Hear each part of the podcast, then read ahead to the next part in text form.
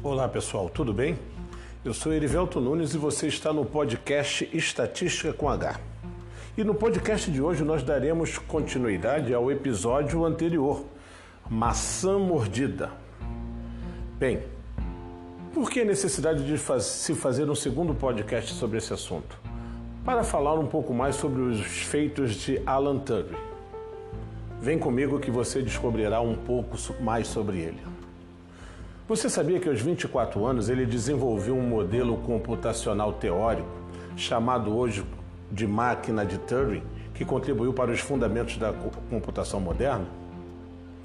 Em 1939, no início da Segunda Guerra Mundial, Turing batalhou em Bletchley Park, uma organização secreta britânica de quebra de códigos. Na época, Mensagens de rádios eram interceptadas e utilizadas para descobrir coordenadas secretas com frequência, porém a Enigma, máquina de código que era utilizada pelos nazistas, tornavam as mensagens praticamente impossíveis de ser, serem traduzidas.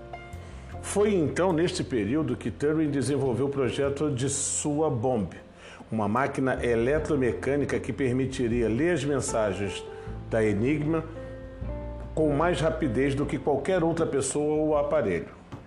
A sua criação tornaria-se a principal ferramenta para decodificar mensagens, uma arma muito valiosa que avaliou, avaliou e auxiliou os aliados na vitória contra as tropas de Hitler na Alemanha.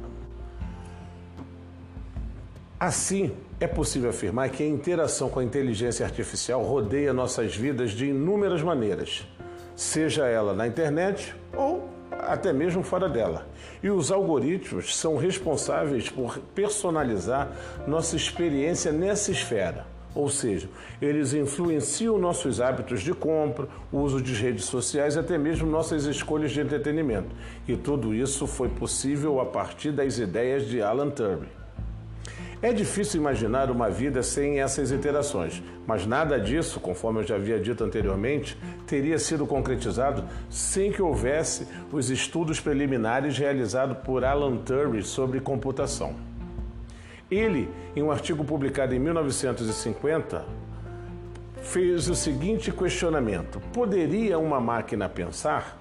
Bem, de certa forma, essa pergunta inicial seria desenvolvida ou, ou foi utilizada para pano de fundo para o teste de Turing, que é uma das formas de mensurar a capacidade de inteligência de uma máquina. O sistema proposto por ele era tão avançado que poderia calcular cenários matemáticos completos e não apenas equações individuais. O primeiro ACE seria o primeiro computador eletrônico e um dos primeiros computadores com softwares construídos na Inglaterra. Ele era o computador mais rápido do mundo na época, com 1 MHz. Nele, uma pessoa e um computador respondem às perguntas de uma outra pessoa, que ao final devem distinguir quem é quem. Se o computador consegue confundir o humano, ele vence esse jogo de imitação. Daí é a origem do nome do filme baseado na vida de Alan Turing. A brincadeira é considerada uma simples forma de entender até que ponto computadores podem aprender sobre a natureza humana, nossa lógica e capacidades linguísticas. E, por isso, que até hoje os questionamentos de Turing seguem sendo contribuições bastante significativas para o debate filosófico sobre a inteligência artificial. Bem, e assim chegamos ao final de mais um podcast. Espero que vocês tenham gostado. Um forte abraço e até a próxima.